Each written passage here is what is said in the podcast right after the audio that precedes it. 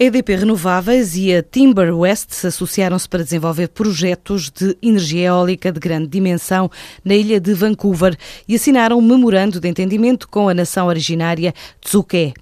Estes projetos representam uma oportunidade para desenvolver capacidade de geração de energia numa ilha que corresponde apenas a um terço da procura a nível local. Projetos que podem atrair potenciais investimentos de cerca de 600 a 750 milhões de dólares. Também criar centenas de postos de trabalho em Vancouver, incluindo formação em novas áreas de serviços. O Grupo Altran quer manter o investimento em Portugal nos próximos anos, numa altura em que transferiu todos os serviços informáticos para o nosso país e onde, nesta altura, tem mais de 400 colaboradores também se assume como um dos principais players na consultoria de inovação e tecnologia, presente nos vários setores de atividade, desde o financeiro a telecomunicações e mídia, administração pública, indústria e utilities, com a venda de soluções e outsourcing. O presidente da multinacional francesa, Philippe Sall, vai dizendo em francês à TSF que a empresa mantém então a aposta nos negócios que tem em território português, pretende manter o recrutamento de engenheiros para o novo centro do Fundão, onde já contratou 50 dos 120 engenheiros para a nova plataforma offshore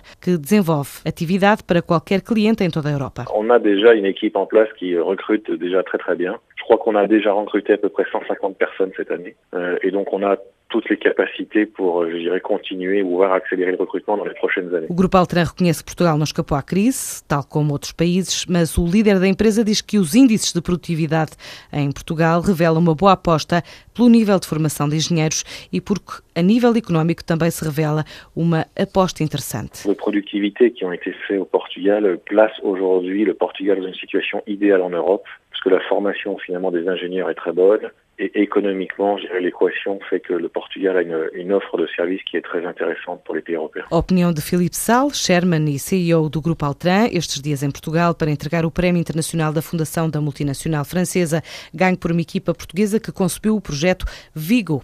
A empresa Manutenção e Engenharia da TAP ganhou um contrato de oito anos para o programa NATO E3A